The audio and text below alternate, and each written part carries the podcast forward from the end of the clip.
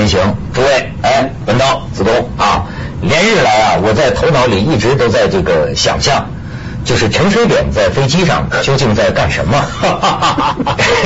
这因为呢，你知道吗？不说陈水扁，你观察他同坐飞机的那带着一百多个记者的，对，那些记者已经累到这个累出精神病了，说对对对精神恍惚，已经是摸不着东西南北，对对对因为呢，差不多在天上飞了两天。三十七小时，又不能换衣服，不能换衣服。又只能吃飞机餐，嗯。而且呢，真是这个实实则虚之，虚则实之，这个飞机都是飞上去了，地面上我那天看。这个管理局，航空管理局都闹不清楚，我们的这个所谓总统他要往哪飞呢？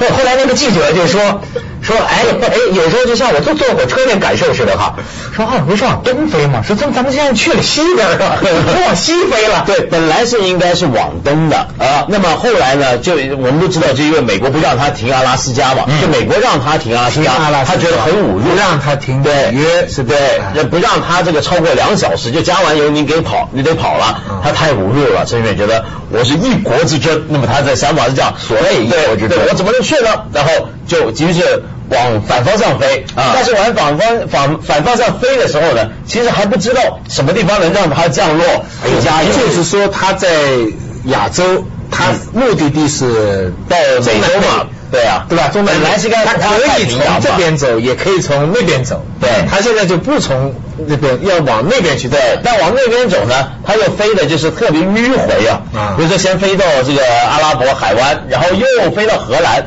那么到荷兰的时候呢，那么当时呢，那些记者们啊，在飞机上头，因为本来飞机上头有设备，比如说我们平常坐飞机都有嘛，一个小地图，对不对？现在飞到哪，那些都关掉，然后机长也不告诉大家往哪飞，因为就是怕这记者走漏消息啊。后来他停在哪里？阿布扎比是吧？阿布扎比，后来又到了这个荷兰嘛嗯，然后而且呢，中间这个记者们都带着电脑，本来这个全世界你跟这个政要出访的这些记者们，这个飞机上，比如说美国空军一号飞机上都可以连线，你在飞机上看到什么东西，第一时间啪啪啪啪打回去报消息，结果这个设备全拔掉。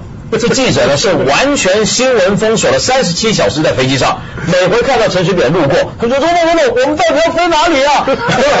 这个说 问机长，大家问机长，我我问机问问机长，就说你们问总统，你们问总统。然后呢，后来呢？那么有的记者就看到在电视上看到啊，那个台湾电视台他们在拍，那记者后来没办法怎么办？就只好拿个地图出来，然后拿个指南针出来，再对，哎，我们从哪起飞？我们现在是往哪个方向？到南极啊 对，对跨那条航道。然后呢，下了飞机，哦，原来我们到荷兰了。然后呢，迅速在荷兰机场马上报消息回去，就是说，在阿布扎比的时候，嗯原本说停一个小时就走，实际上到后来呢，停了仨小时。嗯后来随行的这些官员和记者一看，他们走不走？要不咱出去买点当地特产吧？我出去买东西。说为什么停了这么长时间呢？就因为下一个点儿不知道哪里去。不知道去哪儿。最后，最后人家用的词是迫降。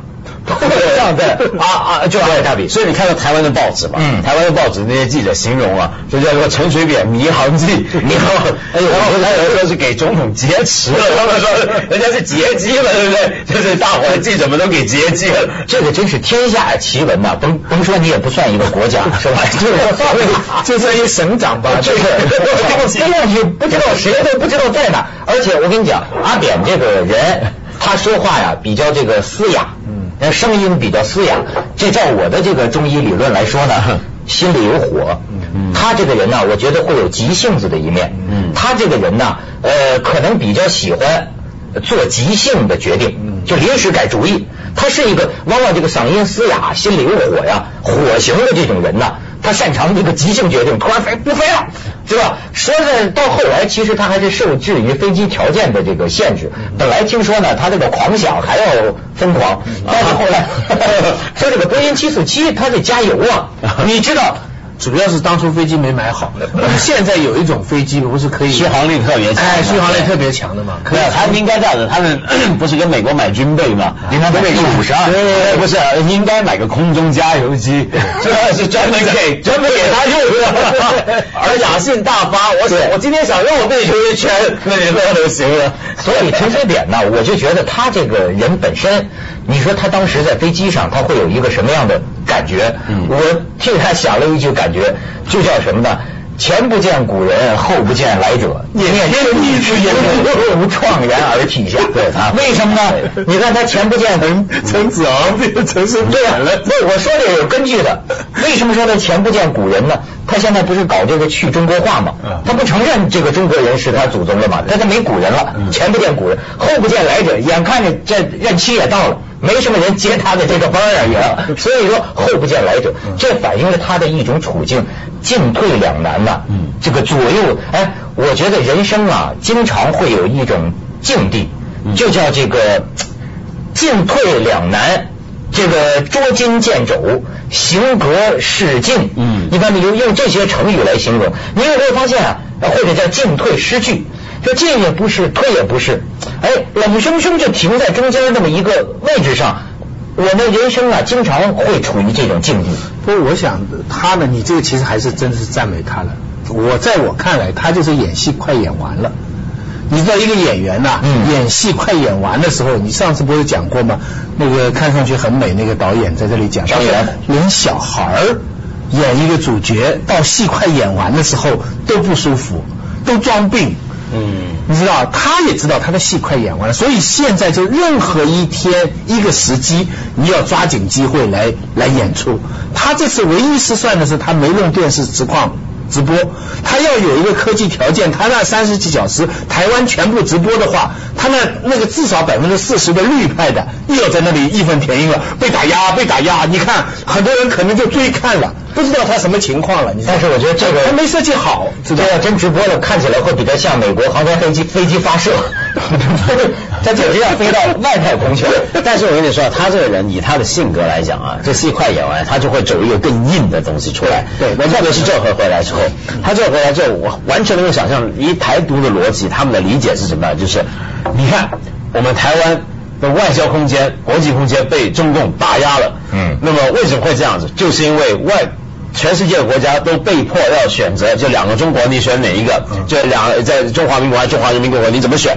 说如果我们这样子更加证明了我们要走自己的路，陈水扁最喜欢说这，我们走自己的路，就是我们搞台湾共和国，那就没事了，我们的国际空间就大了。嗯他他他本来可以去利比亚的嘛，对不对？对利比亚对对始终是一个选择，可是他嫌这个国家名声不好，最后去了荷兰，将是纯粹技术原因。可是他独派一定很高兴了，因为你知道他们现在认主啊，认到哪里啊？认到荷兰嘛？对啊。嗯。哦，他这个不忧伤啊，他说从来都是外来政权，对因为他荷兰当年也是从殖民荷荷兰嘛，第一个是他的殖民政府，所以他认在荷兰上，连这个名字也是荷兰人起的。然后说他的现代化是日本人给他带来的，然后中华民国呢是外来政权，他的一整套台独理论，还有很多学者来帮腔，就是整个台湾，而在这些理论煽动的人呢，他看到陈水扁在上面这样的话。哎呀，这是哎，你看，所以我就觉得，你像咱们的杨锦麟老师老杨，他这个见解啊比较深刻，他有与人不同之处。刚才在化妆间里，我问他，我说杨老师，我们来讲这个，你有什么高见？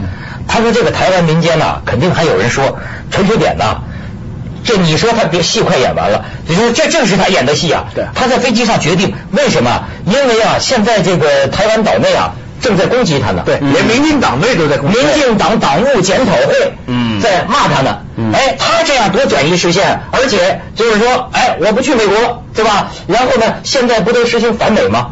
过去这个当年这个在日本侵略中国的时候，曾经有小圈子的人说过说出过这么一句话嘛，说宁当美国人的汉奸，也不当日本人的汉奸。嗯哎，倒回到现在啊，全世界是有不少。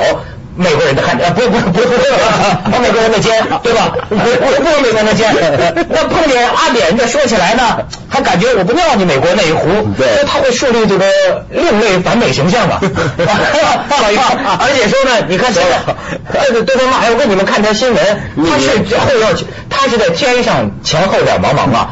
岛内他也不敢落地，这个岛 落落地就检讨观众都在岛内，他对台天上演戏，观众还是在岛内，。没错。现在这个民进党啊内部检讨，我一听啊，我觉得对咱们这个廉政建设啊也是有一定启发。民进党自己的人反对说，我们党为什么形象坏了？第一家庭。要检讨原因。对要检讨什么原因呢？你陈水扁说 你票拿拿然后拿奖券，而且还有什么呢？查三代，你看窦东方也是差不多。陈水扁，你当年是个三级贫户，不知道台湾叫三级贫户什么意思？我也不大清楚这。三级，我估计咱皮下石头对吧？你这一片苦大苦大仇深然后你一招当上所谓这个总统之后，你到台中去提亲。为什么坐这空军一号去的？为什么坐国家的这个这个这个飞机去？然后说呢，你儿子这个入伍当了兵，扁嫂啊，你老婆就给他买这个机架，那那这个接管，嗯接管啊，买名车，很很很贵的英国是吧？都是给你的第一家庭把我们党形象给糟践了。来，你看他这新闻。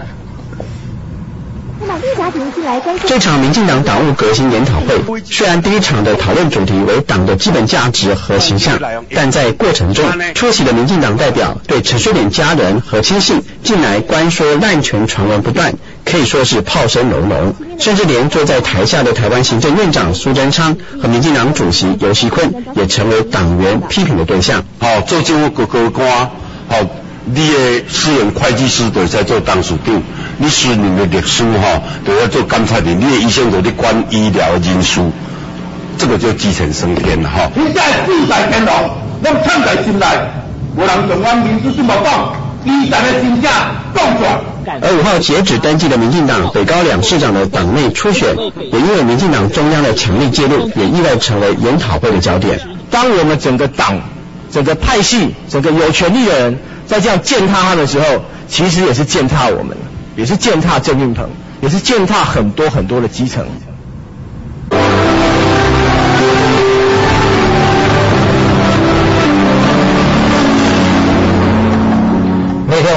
江苏会写篇文章在报上，说这个陈水扁的星阳之旅证明地球是圆的，往东飞，往西飞也能飞得到。可是你知道吗？我给他算过，他往东飞呢，比往西飞，就是说就是说过境美国的话，要短十一个小时，对少飞十一个小时。所以人家岛上给他算账啊，说这个呃这个七四七要。多加油三十，好像三十万磅，那么多，反正这个算成钱呢，近两千万台币。嗯，他呃那个故宫博物院有个所谓的学者，那时候还把那个地球仪倒一倒嘛，你这非常有名的，对，就现在就是台湾本来你这个地球不是中国在中间，台湾在旁边呢，他不知道把这个地球怎么一倒，又台湾在中间。事实上，你地球是圆的嘛，你是可以怎么倒？你又把台湾放在中间也可以，也可以，他刚好去的就是中南美洲嘛，就是不管实际的话对，这就是哥伦布啊，就是 中国出了我哥伦布啊，那就俩扁的，是吧？而且而且还有啊，就是哎，你说台湾什么报纸的头条标我看到不，今天早上嘛，台湾报纸的头版头条就写的大字，血红色大字，总统我们要飞哪里啊？这是下面还写的这是随团记者的哀叹，这个哀 哀吟。为什么？因为记者很惨，嗯就记者在上头就很闷，什么事情也做不到。然后呢，这个三十七个小时下来，这个皮啊，有的人皮肤干燥的开始裂开了，过敏过敏。然后这个空中小姐呢，看着那些服务员，空中小姐双眼开始发黑。然后他们到了，首先不是到了巴拉圭吗？到了巴拉圭去人家国会里面，那么陈远上去演讲嘛。那么台底下的这些台湾跟去的一些官员啊，记者一拍，个个都在 都在睡，因为因为太累了。然后另外呢，就是最可笑，就是那国会议员有一大半都跑了嘛，就背葛陈水扁嘛。那那个国会议长出来大骂你，你们太不像话，台湾对我们多好。我们这整个国会大楼都是他们捐的，你们还想怎么回事？哎呦，你你觉不觉得好多这个抽象的事情说不清楚哈？但是呢，有时候我觉得世界啊特别的这个戏剧性，嗯，就是往往你外在你碰到的一些情况，我在自己生活里经常就发生这样的事儿，就你外在碰到的某个事件，后来你越琢磨呀，越觉得是你人生境况的一种象征。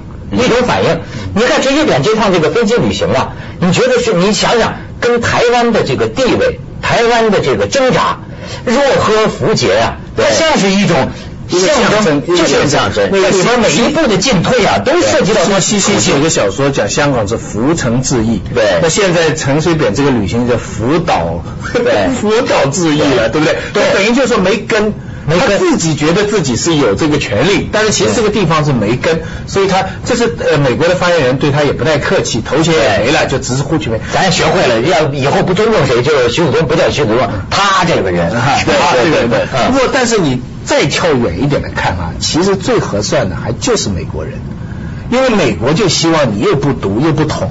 你看陈水扁这么闹了以后，假如过几年。假如一切顺利的话，换了马英九或者国民党政权了，他说能做到的就是说我我不赌了，但是一时也不会捅，搞个什么三十年、二十年的什么合约什么东西。马英九要是说捅，美国就不干了。哎，那那么如果这样做的话，和现在的情况比，嗯，两呃两岸三地包括美国，大家都比较放心一点，这个局势比较稳定。但是你知道，中国已经大退步了。中国以前是不承认呃两国，不承认呃一中一台，也不承认两个政府的，嗯而且是要一定解放台湾的，嗯就被这么这些年从李登辉开始嘛闹腾闹腾，你看实际上中国已经大陆的立场已经是怎么来说？这叫官方的说法，就是为了达到这个大业哈，嗯我们已经尽最大的努力，就你至少已经放弃了这条，就不承认两个政府嗯。现在实际上已经放弃了嗯，将来要达到这个不独不统的话。已经是一个很大的让步了，所以陈水扁到时候他可能对不过说起来，我觉得真的是最近我发现，就是中国啊，特别是最近一两年，有一些外交上面的东西啊，突然显现出一些很大的弹性、灵活性。对，我我举个例子啊，像你有没有注意到有这么一个新闻，就是前一阵子，就中国跟欧盟很多国家达成一个引渡协议。嗯嗯这引渡协议什么意思？就比如说我有个逃犯。这个跑到欧洲去了，或者在呃犯了罪躲在欧洲了，我要把他引渡回来。本来你是可以跟世界上其他国家警察说，哎，麻烦你帮我抓了他，逮他回中国，尤其那些贪官对，那些贪官什么的。但是呢，在中国是有死刑的，就说你这个逮回来这个贪官特大的，嗯我们说不定就判他死刑了。但是欧盟呢，很多国家是没有死刑的，是反对死刑的。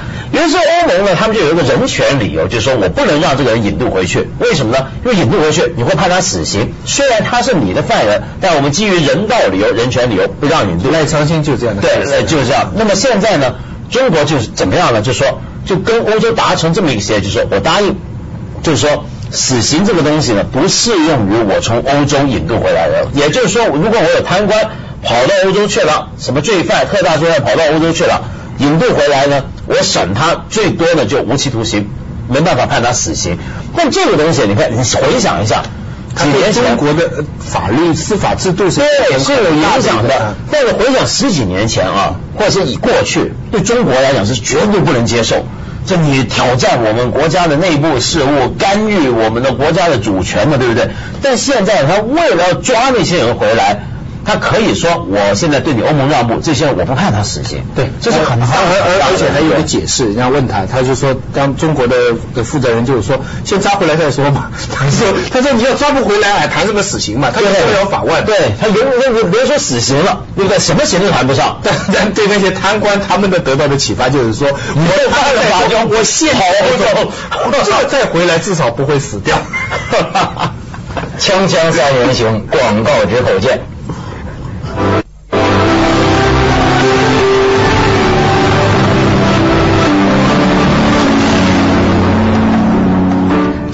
这事儿啊，我觉得是可可笑哈，但是呢也挺可怜，嗯就觉得啊像个这个没娘的孩子。你知道，就是这个这个这个，就一个国家你也算不上是个国家，这么这么一出去这么一小撮人呢。表面上冠冕堂皇，也打正旗号，咣咣咣。你知道，你你有没有想到，包括什么马英九出去关起门来，这些人，你让我想起什么呀？有时候我们搞一个晚会啊，呃，你知道我曾经偷听过一个台湾明星带着一帮，我一直觉得台湾人呐，他的那种乡里乡亲呐。家庭情感呢特别重，嗯我偷听过一个台湾的明星跟他带着的一组人，嗯在一个呃不不是我有意的啊，就隔着个屏风我听见了，你听见？